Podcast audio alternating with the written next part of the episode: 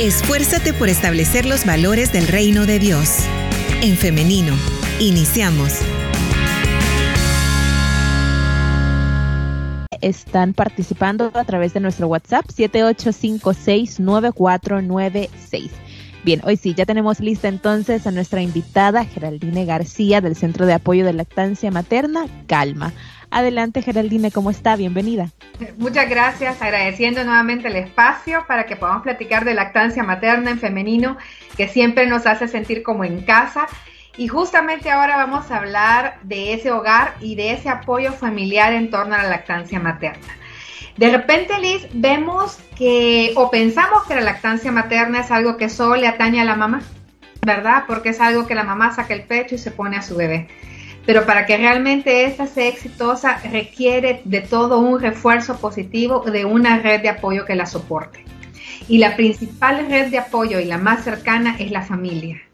Y a veces somos la familia que por desconocimiento eh, no damos ese apoyo oportuno, continuo y cercano que esta mujer necesita.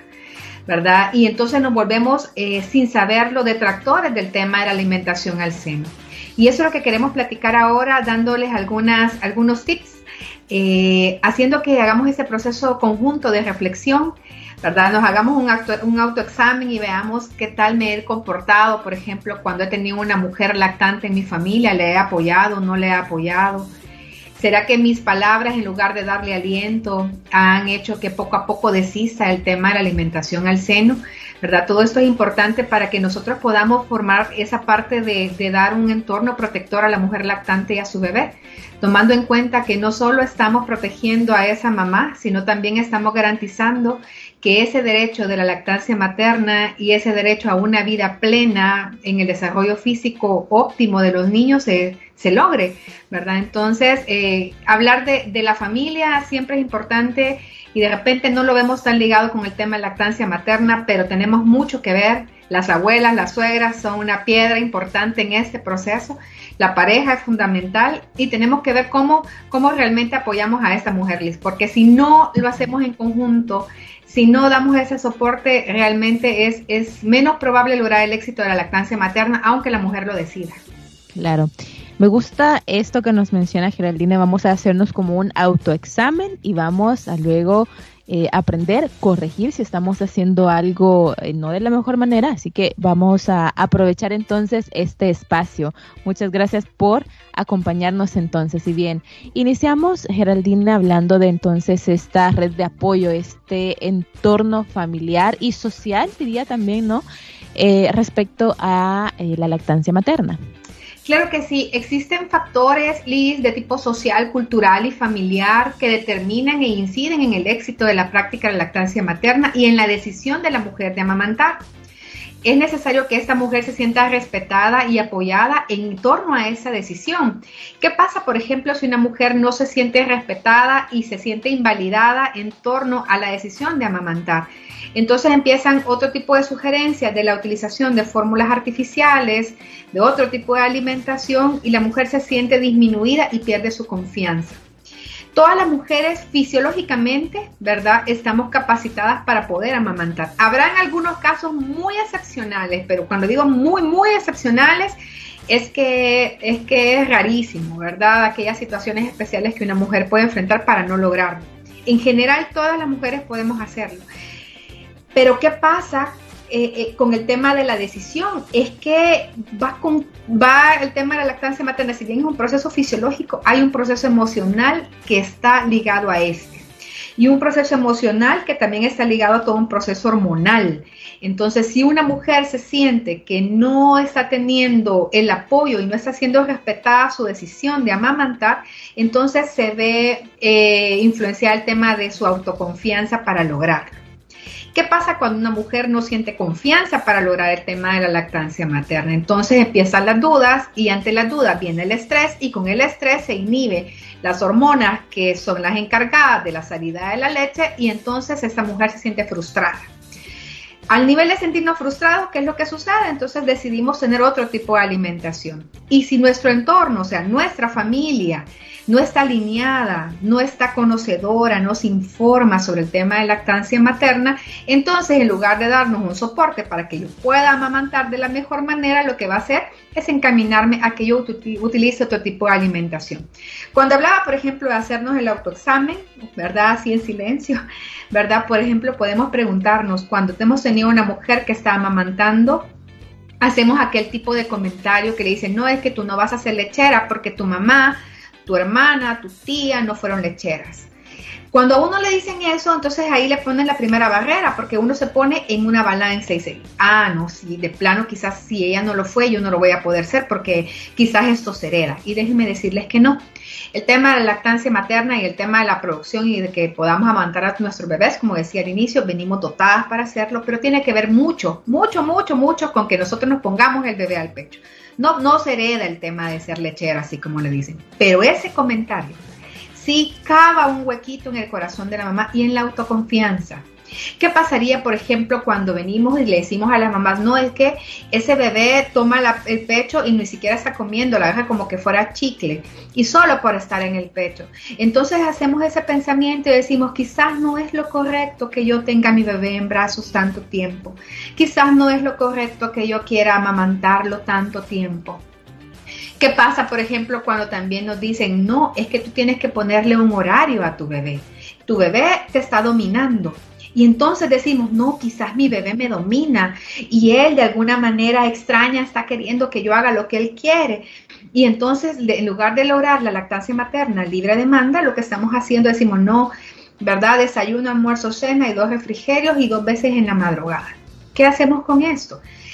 Ese comentario lo que logra es que nosotros eh, poco a poco vayamos abandonando ¿verdad? Esa práctica ideal que tenemos en nuestra cabeza acerca de la alimentación al seno. Ese momento en el cual yo voy a disfrutar de la presencia de mi bebé, porque entonces me voy a sentir observada. ¿Qué pasa, Liz, cuando esta familia, en lugar de dar todo este acompañamiento y este soporte emocional que la mujer necesita, hay que recordar que vienen generalmente las mamás de nueve meses de embarazo, de partos que no necesariamente son lo más fácil o los más rápidos, partos a veces que son complicados, eh, por ejemplo, partos prematuros o otro tipo de circunstancias. Emocionalmente esa mamá se siente cargada. Tiene a su bebé y en lugar de sentir que está que ha decidido amamantar y que va a ser lo mejor para su bebé, tiene toda esta cantidad de veces de comentarios, y lo menciono, a veces por desconocimiento, ¿verdad? Que vienen e influyen entonces en el estado de ánimo de la mamá y en el ánimo de poder amamantar. Cuando decimos nosotros que la lactancia materna tiene que ser acompañada es porque es necesario que la familia también se informe. No solo es la mamá que va a enfrentarse, por ejemplo, a sucedáneos, a publicidad, a técnicas de comercialización, a que voy al súper y me regalan muestras, o que voy a una unidad de salud, a un centro de salud privado y me regalan también algún recuerdito. Todo eso va influenciando la decisión de amamantar. Y no solo le llega a la mamá directamente, le llega a todo su entorno.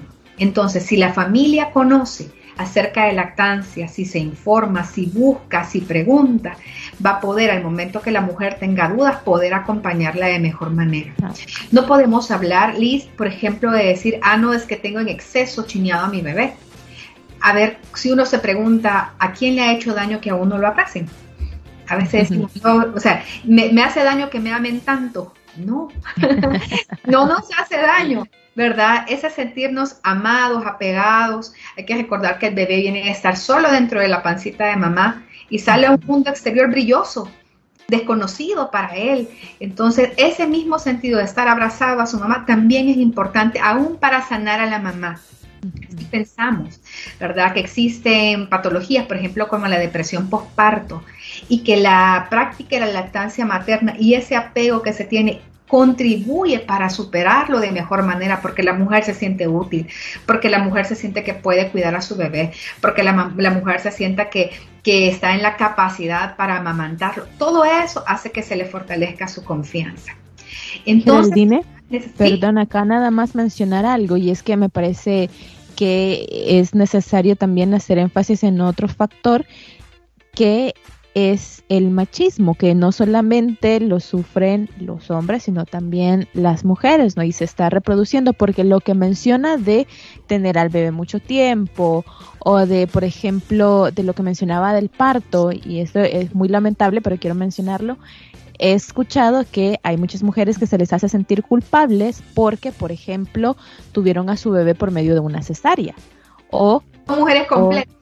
Exactamente, o en el caso de tener al bebé, si es un niño, si es un varón, es como todo el tiempo con la mamá. Y hay hasta frases bastante peyorativas respecto a la relación de madre eh, e hijo, ¿no? De que el niño va a ser después de cierta u otra manera porque la mamá mucho lo consiente y son cosas que inician precisamente desde ahí de, de donde nos está comentando, ¿no? Desde que son bebés. Claro que sí, ¿verdad? Por ejemplo, que digan, no, es que solo, solo bajo las faldas de la mamá pasa, ya no va a ser un, por ejemplo, si es hombre, un hombre independiente. Eh, ¿Qué es lo que sucede? Con el tema de la lactancia materna hay mucha evidencia científica que nos dice que un niño que es amamantado a demanda, ¿verdad? O sea, sin ponerle horario, es más independiente que un niño que no, pese a toda esa concepción que tenemos. ¿Por qué? Porque un niño que es amamantado y es tenido en brazos se siente seguro y amado y entonces se siente con mayor facilidad de explorar el mundo. ¿Qué pasa cuando un niño no se siente amado y de repente entonces llega donde mamá? Entonces solo quiere pasar pegado a mamá porque es el momento justo en el que la tiene. A diferencia de un niño amamantado que usualmente está en brazos y ese calor y esa parte social que se está desarrollando de estímulos es lo que permite esto. Cuando tú hablas, por ejemplo, justamente de todo este tema al momento del parto, ahora que tenemos una legislación que dice que los hombres pueden acompañar al momento del parto, ¿verdad? Si la mujer así lo decide. Y vivir esa experiencia. Pero vivir la experiencia es más que llegar al momento del parto, ¿verdad? Vivir la experiencia es, es, es comportarse como una pareja idónea al momento de acompañar a esta mujer dentro de todo el matiz que implica tener un bebé. ¿verdad? Hay que recordar que cambia toda la dinámica y entonces el momento ideal es, por ejemplo, qué tipo de soporte le voy a dar yo si fuese pareja. Le voy a dar, por ejemplo, voy a cuidar de esa mamá. Generalmente quien cuida de la mamá eh, que acaba de tener bebé es su mamá, ¿verdad? Ella es la mamá de la mamá, es la que generalmente la cuida. Los demás cuidan del bebé probablemente o del entorno pero de esa mujer la que se está preocupando es su mamá. ¿Por qué? ¿Verdad? Porque entonces esa mamá es su hija a la que está en, esa situación y tiene que acompañarla. ¿Verdad? Entonces, esas es como las características. Pero ¿qué pasa, por ejemplo, cuando esa mamá se siente abandonada o se siente sola? O se siente que en lugar de tener familia que la respalda y la acompaña, le pone una carga adicional con toda la base de comentarios que nosotros estábamos hablando anteriormente. Esto vuelve, vuelvo y le digo, y viene y, determina e influye directamente en el tema de la confianza. ¿Qué podemos hacer? ¿Qué podemos hacer como familia? Por ejemplo, uno dice fácil, podemos lavar trastes. Fácil, podemos cuidar si hay otros niños en casa, podemos ayudar a hacer tareas, podemos ayudar a barrer, podemos ayudar a trapear. Eh, los hombres, ¿verdad? Y las parejas pueden ayudar a dormir a los bebés hay que empezar a construir, Liz, toda esta, esta, esta nueva concepción de la paternidad activa y cómo este papá es una parte fundamental de la crianza del bebé. Las mujeres criamos diferentes, educamos diferentes y amamos diferentes. Y los hombres tienen una forma diferente de amor, de amar que también le abona para construir la, la, concepción de ser humano de esa nueva persona. Y la familia y el entorno también lo tienen. Estaba leyendo antes de, antes de, documentándome para platicar sobre esto y estaba leyendo acerca del rol de las abuelas. Y me parecía súper interesante, ¿verdad? Y encontré varias investigaciones en las cuales una mencionaba que en la medida que la abuela, que la abuela conoce sobre la lactancia materna, es más fácil que la mujer logre amamantar, ¿verdad? Porque a quién le pregunta uno, si no es a la mamá o a la tía o a la suegra, ¿verdad? Entonces uno dice, fíjate que tengo tal duda con el tema de lactancia materna y si esa persona conoce y se ha informado o vivió una lactancia materna exitosa, entonces también en esa medida va a poder aportarle. ¿Qué pasa entonces en el caso en que las abuelas no se informan o no tuvieron una lactancia materna exitosa? Entonces la opción que van a dar para la hora de alimentar a los bebés no necesariamente es el tema de la lactancia materna.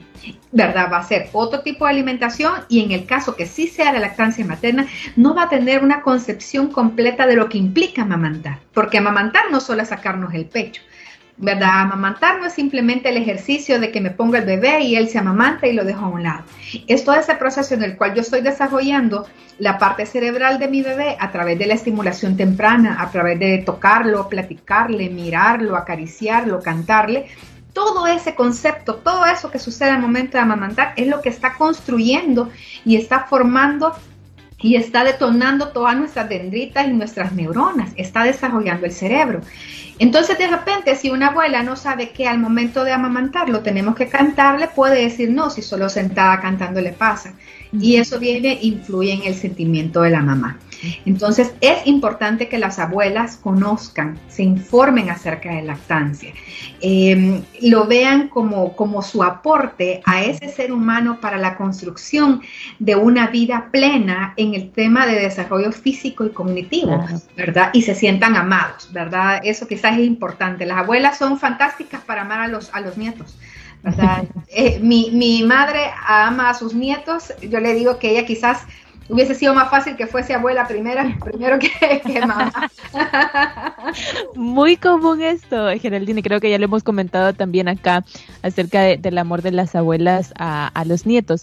Y acá también otro comentario, Geraldine, y, es, y audiencia, y es que muchas veces tenemos eh, abuelas que, por ejemplo, no tienen un nivel de educación intermedio, mucho menos superior. Entonces, eh, acá yo creo que también, y, lo podemos comentar, Geraldino, me corrige si, si no está correcto, de eh, los hijos, los hermanos, ese puede ser el rol de, de los tíos del bebé, no de los hermanos, ya sea de la mamá o del papá, de estarle compartiendo información a, la abuela o a su mamá, ¿no? En el caso del padre de familia de este nuevo bebé, también estar activo en hablar con su mamá, en hablar con su papá también, ¿no? En hablar con ellos y decirles, eh, mamá, esto eh, sería bueno que lo conociera, a ponerles audios. Hay tantas maneras ahora y eso es algo también que hay que decirlo. Hay que aprovechar las bondades de la tecnología, ¿no? Hay podcasts, hay eh, videos, tenemos audiolibros, tanta información, claro que debe ser curada, pero acá es donde intervienen lo que les menciono, los roles de los demás familiares, ¿no? Para que la abuela tenga estas herramientas para poder ayudar a su eh, nuera y a su nieto. Claro que sí, ¿verdad? Realmente eh, lo que tú dices es cierto. Por ejemplo, a nosotros, ¿qué nos sucede? Nos vienen a consejería. Hace, hace, nuestra clínica tiene ya 20 años, pero hace 10 años venía la mamá y el bebé. Pero recientemente, en los últimos años, nos viene la abuela, la abuela, el bebé, el papá del bebé. Bueno. vemos ya esa, esa, esa intervención de, esa, de, de, ese personaje dentro de la familia. Es que no lo podemos, Liz, dejar olvidado. A veces yo creo que las nuevas generaciones somos poco crueles con, las personas mayores de nuestras familias y los queremos dejar aislados cuando todo el conocimiento y el bagaje de experiencia y lo que nos pueden aportar también es importante. De repente también dentro de este bagaje de experiencia hay mitos o partes arraigadas culturalmente que sí es necesario ¿verdad? Que nosotros vayamos aún a nuestras personas mayores, cabal, comentándoles, actualizándolas de la mejor manera para que ellas puedan replicarlo y acompañarnos. Sí, lo ideal es que esa, esa, las abuelas, ya sea la suegra o la, o la, o la mamá materna, ¿verdad? Realmente conozcan acerca del tema de lactancia materna y los demás miembros también, ¿verdad? Porque el tema, cuando, yo decía, el entorno de la mujer, la mamá no es una burbujita con su bebé, ¿verdad? Y entonces todo el conocimiento, por ejemplo, ¿qué pasa? Que dice, no, fíjate que yo fui a la calle y vi tal cosa. Fíjate que yo eh, le voy a hacer, le vamos a celebrar, entonces anduve buscando regalitos en, el Facebook inmediatamente empieza a caerme publicidad acerca de un montón de cosas y dentro de este montón de cosas también cae la publicidad acerca de los sucedáneos, o sea, las fórmulas artificiales, biberones y demás. Y de repente, fíjate que leí que había una fórmula que sucede esto y le ayuda para el sueño es una forma en que le estamos llevando información a la mamá. Por eso cuando tú dices que hay que curar la información que la vamos a dar, es justamente eso. Saber si una familia, una familia ha decidido amamantar, entonces en esa familia tiene que conocer y primar el tema de la alimentación al seno y buscar información y acompañar a la mamá también para que lo haga. Claro. También aquí hay otra cosa, ¿verdad? O sea, la mujer puede decidir amamantar, pero yo como abuela, como, como pareja, tengo que acompañarla, más no obligarla. Porque ¿qué pasa, Liz, cuando de repente a uno le dicen las cosas no de la mejor manera? Que también sucede a veces, ¿verdad? Como persona mayor me considero que tengo toda la potestad y la experiencia para hablar, eh, digamos, no amablemente o para sentir que estoy obligando a la otra persona. Eso tampoco es correcto. Porque hay que recordar que es esa mamá, ese bebé y esa pareja lo que constituyen ese núcleo familiar. Pero si es necesario, por ejemplo, que eh, nos cuenten acerca de lactancia materna y nos sugieran también acerca de lactancia materna. Por eso cuando decimos que nos tenemos que informar es justamente por eso, porque antes, por ejemplo, le decían a uno, Liz, que tenía que comer solo tortilla tostada con queso durante no sé cuántos días. Eso es la costumbre, la costumbre, lo habitual. Ahora sabemos que no. Pero puede venir una abuela y decir y quererse imponer que no solo tortilla tostada con queso le voy a dar a, mi nuera, por ejemplo, o a mi hija. Pero la nueva evidencia científica nos viene diciendo que no. Entonces tenemos que ir orientando a estas personas mayores también a ir conociendo acerca de cómo, ¿verdad?, se va transformando siempre en aras de lograr el éxito de la lactancia materna. Un punto importante es que generalmente una, un familiar, una abuela o una suegra, no hacen comentarios simplemente por dañar, ¿verdad? A veces no es que me, no es correcto lo que dices, pero a veces no lo hacen con el afán de dañar, sino que es todo ese conocimiento que vienen culturalmente, ¿verdad? Probablemente a veces no actualizado, ¿qué es lo que quieren transmitir? Entonces uno también tiene que ser sabio a la hora de escucharlo, ¿verdad? De las personas mayores y poder entonces de alguna manera ir acompañando este proceso. Decía, por ejemplo, un estudio, Liz, que eh, la mayoría de las mujeres les hubiese gustado, había un estudio que decía que el 93% de las mujeres les hubiese gustado recibir apoyo de sus parejas durante el tema de lactancia materna. Pero de este 93%, el 21% decía que no sabía qué apoyo, pero necesitaban algún tipo de apoyo, ¿verdad? Y había el otro por ciento, que el 64%, que dijo que querían recibir apoyo en las, en las tareas domésticas y en los cuidados de los bebés. Ojo acá, porque el trabajo, la tarea doméstica son una tarea compartida, porque el hogar es un, es un hogar de ambos, ¿verdad? Entonces hay que tomar en cuenta que no estamos buscando que nos ayuden, sino que es una responsabilidad de la pareja también, ¿verdad? Solventar las necesidades de la familia y de la casa principalmente en el tema de lactancia materna. ¿Qué pasa a veces? Que tenemos a las mamás que están cargadas, por ejemplo, dicen, no, yo tengo que preparar, estoy, mi bebé está, tiene dos meses, lo estoy amamantando, tengo que preparar niños para el colegio, tengo que lograr hacer el almuerzo, tengo que lavar la ropa, tengo que, y, y le suma y le suma y le suma, y en qué momento la mamá descansa, Liz. En qué momento eh, la mamá se toma sus alimentos de manera tranquila. Muchas veces no lo hacen. Y eso va en deterioro de quién? De la mujer.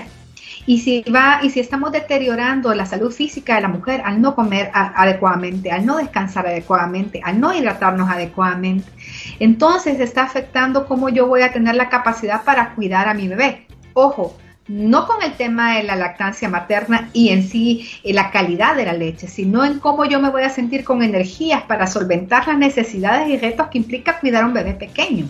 ¿verdad? Entonces, ¿cuál es la parte de la familia que nos tiene que apoyar? ¿verdad? Nos tiene que apoyar, por ejemplo, como decíamos, el tema de las tareas domésticas y también preocuparnos por la mujer. A veces llegan a ver al bebé, ¿verdad? Generalmente, y las atenciones son para el bebé y la mamá queda un poco relegada.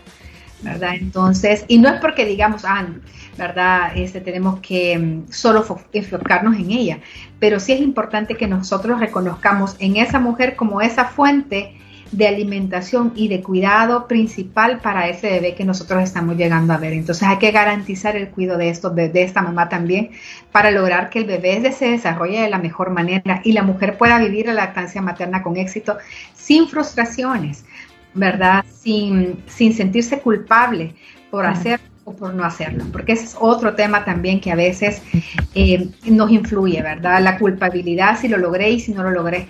Y al final el tema es lograr criar con amor a nuestros hijos, ¿verdad? Y que estos eh, se sientan amados principalmente, ¿verdad? Para que logren ser personas diferentes. Y es que Geraldina, eso que comenta de eh, cómo se siente la mamá, yo creo que también es algo bastante cultural, ¿no? De que mientras más sacrificada sea la madre, mientras más le haya costado, y esto lo digo entre comillas, ¿no? Porque siempre tiene un grado de dificultad, mientras más le haya costado el parto, mientras más le haya costado la lactancia, esa mujer es la mejor mamá del mundo, ¿no? Es una mujer que, que hay que em, hacer una, un reconocimiento bárbaro, una estatua si es posible, porque le ha costado, porque tenemos esa mentalidad del sacrificio, ¿no?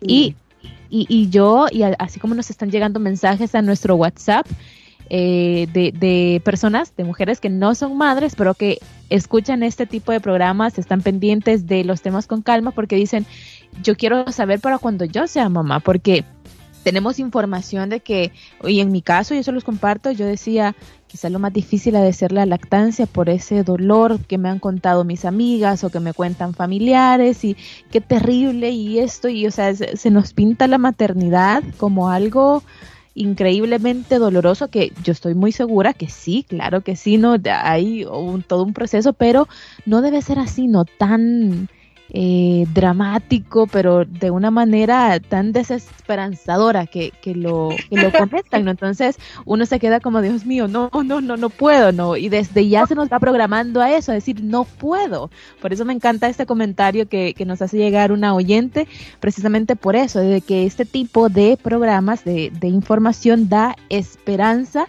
de saber que no, no debe ser así, no debe ser tan sacrificado, tan frustrante, tan doloroso en el caso específico de la lactancia. Sí, y no lo que tú dices es cierto, ¿verdad? Eh, y lo mencionábamos al inicio, ¿verdad? Aquellos comentarios, no, es que ah, no, como no te dolió, no sos, no sos una mamá completa o no fuiste si tuviste una cesárea. Ey, o sea, el, el, tema de la cesárea, por ejemplo, es un tema que tiene que ver con el tema de salud y de sobrevivencia de la madre. ¿Verdad? Yo creo que no todas las mujeres decidimos tener, eh, decir, ah, quiero tener cesárea y luego pasar con esa rajadura y, pasar con ese dolor durante no sé cuántos días. ¿verdad? Generalmente yo creo que las mujeres eh, nos programamos a tener un parto de manera natural, o sea, de manera vaginal. Sin embargo, suceden situaciones fisiológicas en la mujer, o al momento del parto que son de vital importancia tener una cesárea, ¿verdad? Son necesarias, ¿verdad? Y, y, tener ese comentario de decir, no, es que a vos no te dolió, no, es que a vos bien fácil porque fue cesárea, nada, ni sentiste, no es cierto. No es cierto, porque esas, las mujeres que tienen cesárea tienen un malestar posterior al parto. ¿Verdad? Eh, todo el tema de incorporación, una mujer con un parto vaginal generalmente inmediatamente empieza a caminar, las mujeres con cesárea pasan un proceso de recuperación. Entonces, esos comentarios vienen justamente a afectar el tema de confianza. Y lo que tú dices también, ¿verdad? Toda esa... Eh, ¿cómo le digo? Esa, esa parte oscura que se le ve al tema de la maternidad y al tema de la lactancia, ese tema que lo envuelve en el tema del dolor, del sacrificio, de esas horas interminables en la madrugada. uno lo escucha y uno dice, no, yo no quiero amamantar, ¿verdad? Porque a uno se lo, se lo pintan de tal manera que es tan, tan, pero tan doloroso y le dicen uno, es que se te va a abrir el, se te va a abrir el pecho y te va a sangrar y el bebé te lo va a morder. Y entonces, desde ahí, como tú mencionas, lo van programando. Aunque uno que no está en ese periodo diga, ah, no, no es cierto, al momento de tenerlo, ¿y será que me va a doler? Te haces esa pregunta, ¿verdad? ¿Y será que sí me va a pasar como le pasó a tal persona? ¿Y será que lo voy a lograr? ¿Y será? Y, y esa predisposición. Exacto. Y ese y será, y será, y será, y será. Es como algo que va picando en el tema de mi confianza para lograrlo. Entonces, ¿qué es lo que tenemos que hacer? Es informarnos, ¿verdad? Es acompañarnos. Por eso es que el tema de la familia es importante, porque si la familia está fortalecida en el tema de lactancia, fortalecida en el amor a su a la mamá, fortalecida en el amor a su bebé y entonces vienen y la van soportando aún en sus momentos de dudas. Liz, porque uno que ha decidido amamantar duda también. ¿verdad? Si son las 3 de la mañana y dice, ¿será realmente que estoy alimentando a mi bebé? Y dudamos de nosotras mismas y de nuestra capacidad. Pero si la pareja conoce acerca y le dice, no, lo estás haciendo bien, ¿verdad? Lo vamos a lograr. Un día a la vez, ¿verdad? Yo te, no, no te levanté, yo te voy a ayudar. Yo te lo, voy a, te lo voy a alcanzar. Ese tipo de acompañamiento es el que al final logra, ¿verdad? Para que logremos el éxito de la lactancia materna y para que lo veamos a largo plazo. ¿verdad? Entonces, quizás acá lo importante es justamente ese, ¿verdad? Que en la medida que nosotros como familia nos informamos, conocemos, leemos, buscamos, sin miedo, ¿verdad? Probablemente ahí se nos van a quitar tabús que tuvimos sobre el tema de alimentación de una mujer embarazada, sobre el descanso, sobre cargar a los bebés. Hubieron técnicas, no sé si te recuerdas, que decían antes, por ejemplo, no, que los bebés hay que dejarlos solos y hay que lloren y que se consuelen solitos, ¿verdad? Y cuando nosotros vemos cómo es el efecto del llanto en el cerebro del ser humano y cómo el cortisol poco a poco va dañando nuestras neuronas porque las pone en tal estrés uno dice, hey, es un bebé que acaba de nacer y que de repente estaba, estaba en el vientre de mamá y ahora se siente solo con mucho espacio. Estaba apretadito, ¿verdad? Entonces no es decirle hay que se calme cuando él quiera calmarse porque este, está agarrando mañas de estar en los brazos. No, ¿verdad? Es la necesidad de ese nuevo ser humano de ser parte de una familia, de una sociedad y de sentirse acogido y respaldado y acompañado y, y sostenido. Entonces, no podemos desligar el tema de la, del apego con el tema de la lactancia materna y no podemos desligar del tema del apego, la lactancia materna y del soporte familiar que tiene que haber. En la medida que una, que una abuela se informa sobre lactancia materna y, o que ella ha tenido una experiencia positiva en lactancia materna, de esa manera va a poder transmitirle de mejor manera a su hija o a su nuera. Y en la medida que un papá, que una pareja conoce también de crianza y lactancia materna, en esa medida va a poder acompañar de mejor manera a la mamá, sin sentirse con el tabú y con el machismo de decir, ese es un rol solo de mujeres. Porque a veces somos nosotras, Liz, las principales que metemos el tema del machismo. Si no, usted no lo puede cargar porque sus manos son muy grandes. Y como son muy grandes sus manos es muy tosco y no lo puede cargar. No, usted no lo puede dormir porque su voz nos... Entonces empezamos también a condicionar ese acompañamiento de la pareja y entonces la pareja se siente eh, eh, excluida totalmente de lo que es el tema de la crianza. Y después decimos, no, pero es que él no, no, no agarra su parte, pero a veces soy yo como mamá la que lo estoy excluyendo. O no solo yo como mamá, sino como yo como suegra o yo como abuela, ¿verdad? Que somos las que le ponemos las barreras también a los hombres. Quiero compartirle este comentario, Geraldine, que nos comparte, y eso me gusta que es un hombre, que nos comenta que eh, su esposa, la, o más bien la mamá de su esposa, hubo un momento en el que precisamente hacía esto, ¿no? De que llenaba a su pareja de muchos tabús, de tabúes, de muchos mitos respecto a la lactancia y a la alimentación. Y pongo este ejemplo que nos dice que le decía que, por ejemplo, no podía comer huevo, que se limitara también de, de comer arroz porque podía eh, no estarlo masticando bien y eso podría eh, pasárselo al bebé por medio del pecho, o sea, cosas así. Y nos mencionaba de que le daba mucho chocolate o por ejemplo lo que nos menciona de la tortilla con queso y eh, él sabía que no era así, él se había documentado, sin embargo no sabía cómo decírselo porque no quería hacer sentir mal ni a su esposa ni a la mamá de su esposa porque pues claramente no. Él se quería evitarse los conflictos. Sin embargo, y gracias a Dios también nos comenta que hoy eso ha ido cambiando poco a poco con mucha paciencia para eh, mantener la situación controlada y no hacer sentir mal a nadie, ¿no? Eso pues se ha ido corrigiendo y hoy, gracias a Dios, bueno, la bebé también ya, ya tiene eh, un año con eh, siete meses y pues ya eso ya, ya ha sido superado, ¿no? Pero acá podemos ver un ejemplo de precisamente lo que está comentando Geraldine. También quiero compartirle lo que nos dice nuestra oyente Yaeli Colorado. Nos dice que muchas gracias por estos temas que le encantan porque aprende y ella también nos comenta que no es mamá, sin embargo, eh, escucha para aprender para cuando ese momento llegue, no sentir miedo y sentirse preparada. No, súper bien. Y qué bueno ese comentario que sea un hombre. ¿verdad? Por eso es que decimos que estamos haciendo, se está logrando, ¿verdad? Estamos haciendo una transformación. ¿verdad? Esa una transformación de la época en que los papás era nada más proveedor, ahora que es activamente parte de ese proceso de crianza. O sea, bebés que, papás que, que cambian, que cantan, que duermen, que arrullan, que pasean, que llevan a, a poner vacunas. Ese papá, que está esa pareja que está haciendo eso y que se está informando en el tema, no solo de lactancia, sino de crianza, también da justamente ese apoyo, ¿verdad? Cuando lo vemos acá es el ejemplo. Existen esos mitos, existen ese conocimiento que ha venido siendo heredado, heredado durante mucho tiempo, ¿verdad? O sea, digan, por eso yo digo, y no lo hace la mamá y no lo hace la suegra con el afán de dañar, sino que es como algo que que lo heredamos y como lo heredamos consideramos que está bien y entonces pues la nueva información y base científica nos orienta a otra cosa y cómo hacer, ¿verdad? Cómo hacer embonar ambos, ambos mundos, ¿verdad? Con paciencia, como decía ese papá, con paciencia, eh, pidiendo sabiduría, ¿verdad? A la hora de ocupar las palabras, ¿verdad? Y ir orientando y probablemente ya hizo esa transformación también en la abuela. Y luego, obviamente, si nosotros empezamos a conocer acerca del tema de lactancia materna y del tema de crianza, cuando ya nos toque va a ser más fácil, ¿verdad? Nosotros, yo hago la broma siempre y siempre tengo esa frase porque de repente eh, es muy cotidiana salvadoreña y decimos, no es lo mismo verla venir que tenerla enfrente. Pero si al verla venir yo me documenté, ¿verdad? Yo me informé, yo me preparé, es más fácil sobrellevarlo, ¿verdad? Fíjate que estaba leyendo y, quizás acá vamos a, voy a hacer un punto porque está, estamos hablando de, la, de una mamá, por ejemplo, ya adulta, pero ¿qué pasa, por ejemplo, cuando tenemos mamás adolescentes? ¿Verdad? ¿Cómo es el apoyo que tiene que existir también en la familia?